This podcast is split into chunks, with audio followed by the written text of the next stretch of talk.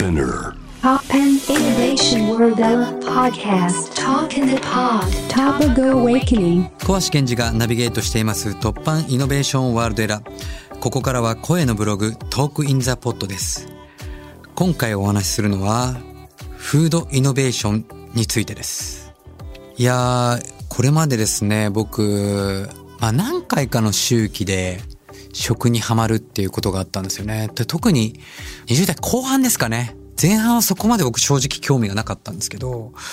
まあ、20代半ばぐらいに差し掛かるときに、ある先輩から、舌は20代のうちしか鍛えられないぞと。特に、まあ男は本当に20代早めにやっとかないと、その舌の感覚が落ちるから、とにかく人生経験だと思って、美味しいご飯屋さんをいっぱい食べに行きなさいと。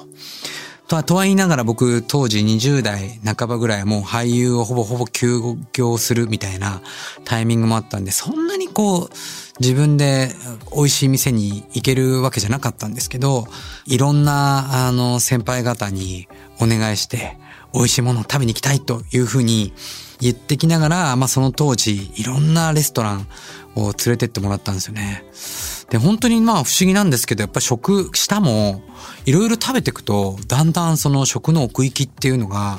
だんだん分かってくるというか、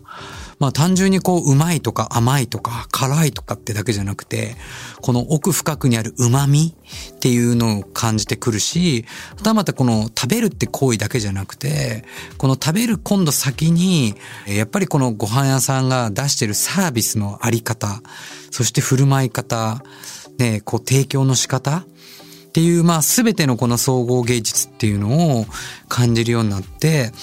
まあいろんな、まあレストランとか行くようになったんですけど、まあ途中ね、僕も一旦こうそういうのをもうちょっと一回、あまりにもこう、ちょっとコース料理とかを行き過ぎて疲れたみたいなので、一回興味なくなったりとかした時期もあったんですけど、まあ最近ね、こうどうしてもこう、まあ仕事を会社の代表やってると、会食にお呼ばれする機会もあって、まあ行くこともまた増えてきたんですけど、まあ、ただ、まあ、とはいえ、まあ、昔ほどしょっちゅうしょっちゅう言ってるわけではなく、まあ、本当にここぞっていう時は言っているんですけども、まあ、その中の、まあ、一つとして、この間の先日、京都で、あの、ポップアップやっていた、ノーマという、あの、デンマーク、コペンハーゲンのレストランですね。で、このレストランは、あの、映画にもなって、あの、4年連続1位にもなっているような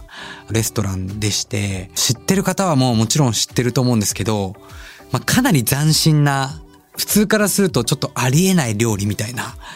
例えばですけど、以前、あの、日本に来た時も、ポップアップでやった時も結構その写真が出回って衝撃だったのが、エビの上にアリが乗っかってるっていう。それがあの、一番のこう、あの、目玉みたいな感じで結構世に知れ渡ったんで結構衝撃を受けたんです。でも別に単純にノーマはじゃあそういうことを斬新な要は人がやらない一歩間違えるとえげつない料理を作りたいそういうことでそういう食材を使ってるわけでは決してないんですよ。これは何かっていうともう究極の地産地消にこだわってるんですよね。じゃあ例えばなぜそこにアリが入ってくるのかっていうとやっぱその土地では決してそのまま取れない、例えば酸味とか、まあそういうこう味覚に触れる何かこう刺激物の味とかっていうものが、まあその地産地消例えば取れなかった。例えば塩、酢、いろんなものがその土地で取れなかったらそれをそこに現地にある植物だったりとか生き物で代替すると。で、そうやって組み合わさった料理が、そういう世界からしてみると斬新な料理になっていくんですけども、まあそういう中で今回、ノーマが、まあ京都にやってくるっていうことで、僕は行ってきたんですけど、まあ一部ね、やっぱりこう、知らない方は、まあその一席の一席12万みたいな。なのでめちゃくちゃ高いみたいなことで逆説的にこう話題になったところもあったりするんですけど僕はね、まあもちろん12万っていうのはものすごい高価ですよ。ただ、そのノーマがやってきたことを考えると12万って決して高くないなと思ったんですよ。っていうのはなぜかっていうと地産地消にこだわってるんで、ね、彼らじゃあデンマークに住みながら地産地消の食材わかるわけないですよね。なので、ポップアップのもう何ヶ月も前から日本にやってきて、日本のあらゆるあらゆる食材、えー調味料っていうのを全部、こう、研究してったわけですよ、実験しながら。で、そういった中で編み出してきたのが、まあそのポップアップ期間限定の料理だったので、まあものすごかったなと。もちろん味っていうのはまあ美味しいんですけど、これをただ美味しいっていうだけだと多分あんまりこう理解、美味しいもんだったら他にもあるだろうと思っちゃう人もいるんですけど、僕の感覚として、まあ一言で言うんだったら、なんか未来、フューチャーなのに懐かしいって感じたんですよね。まあそれは何かっていうと、まあノーマぐらいのやっぱりこだわったあのレストランになっていくと、まあただ多分美味しいね、こう食材を集めて美味しい料理を作るっていうところのアプローチって決して僕はないなと思うんですよね。で、そこでアプローチしてるのは僕は何かっていうと、なんか生命、生物として本来あった感覚きっと、まあこれ日本人に関わらず世界がこう分断してない、言ったら自然の一部だと言われてた時代に、言ったら自然をいただくってどういうことなのか。人間が自然の木の実をいただくんじゃなくて、自分も自然も自然の一部だった自分ごといただくみたいな話じゃないですか。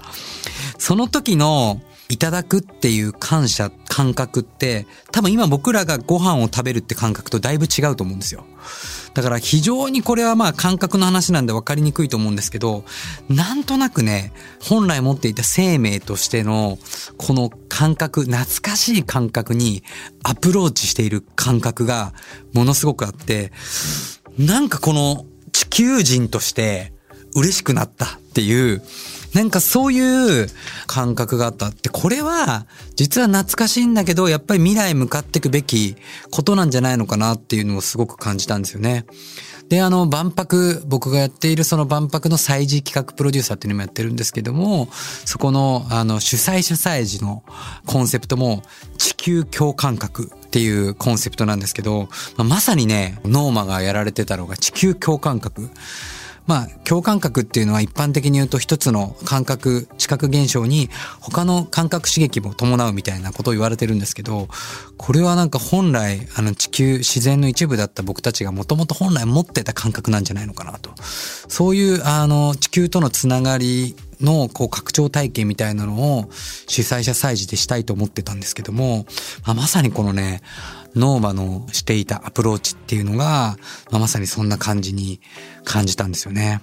で、そして、まあ今日はフードイノベーションっていうところなので、まあ、もちろんこのノーマの未来なのに懐かしいっていうのもフードイノベーションなんですけど、まあ、もう一つ、あの素晴らしい技術、これ日本初なんですけど、今カフェカンパニーと、まあとある会社がこうスタートした、まあスタートアップのイノベーションなんですけど、あのゼロ個っていう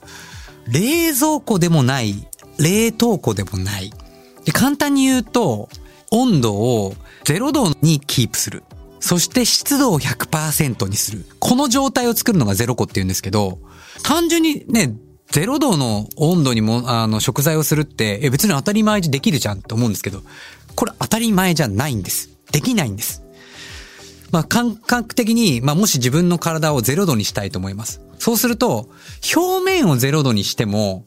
中、中心部、深部は0度になりませんよね。じゃ逆に、じゃあ深部、中までを0度にすると、表面は0度になりませんよね。もっと冷たくならなきゃいけない。つまり、言ったらこの食物全体を、全体を0度にキープするテクノロジーって今までなかったんですよ。で、この0度っていうのは、この植物、食物全体深部にまで均一に0度にするテクノロジーなんですよ。そして湿度100%にする。で、そうすることで何が起きるかっていうと、この植物、食物そのものが持っているものが細胞ごと覚醒されるっていう、拡張されるっていう。だから本来持っていた僕らが人間では普通は普段こう冷凍とか冷蔵では感じられなかった旨味成分というのがものすごい出てくるんですよね。なので、この0個に1日でも2日でもいいので、この何か食物、アボカドでもいい、それこそもう作ったパスタでもいいし、ショートケーキでもいいんですけど、これを1日2日ゼロ個に入れて、そのゼロ個状態にすると、その後もちろんそのまま食べるもよし、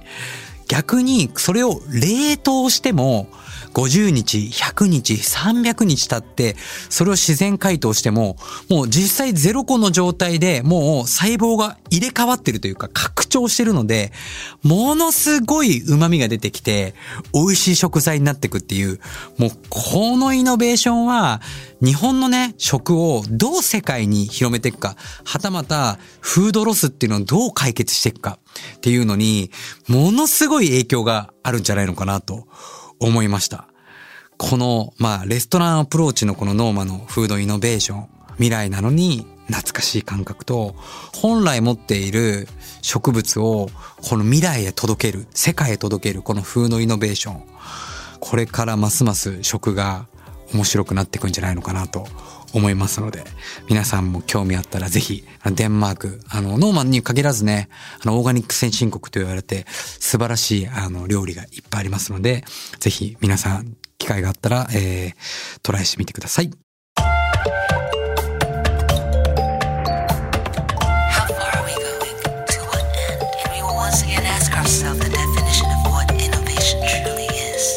You're listening to J-Wave Innovation World Era podcast.